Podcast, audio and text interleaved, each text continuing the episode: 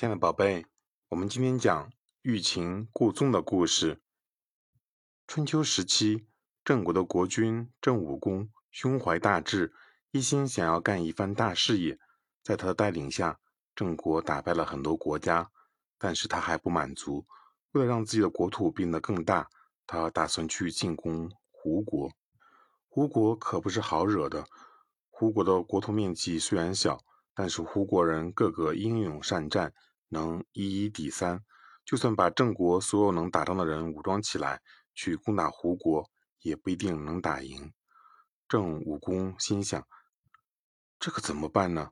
他又不甘心就这样放弃，于是便想出来一个智取的方法：欲擒故纵。首先，郑国假意与胡国交好，为了让胡国相信自己的诚意。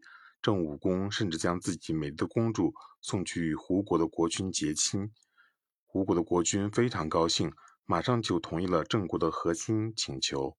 郑国的公主嫁到胡国以后，整天带着胡国的国君吃喝玩乐。渐渐的，胡国的国君再也不想处理政事了，每天想的都是怎样能玩得更开心。除此以外，郑国的公主还暗中打探情报，并把这些情报偷偷送回郑国。知道胡国的国君已经变成了一个昏君，郑武公开始实施第二步计划。他举办一场宴会，召集大臣商量如何对付胡国。宴会上，有位大臣说：“我认为现在是攻打胡国的最好时机，这可是我们扩张疆土的大好机会啊！”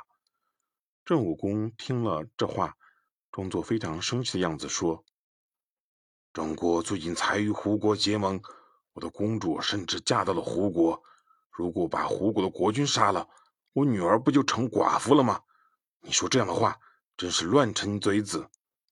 这个消息传到胡国之后，胡国的国君非常感动，于是完全放松了警惕。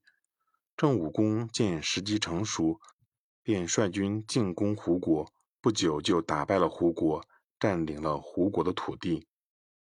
从这个故事，我们明白什么道理呢？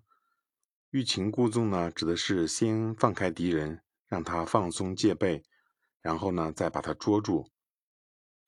郑武公对待胡国也是这样子的，他先故意放松胡国国君的警惕，然后再一举攻占了胡国。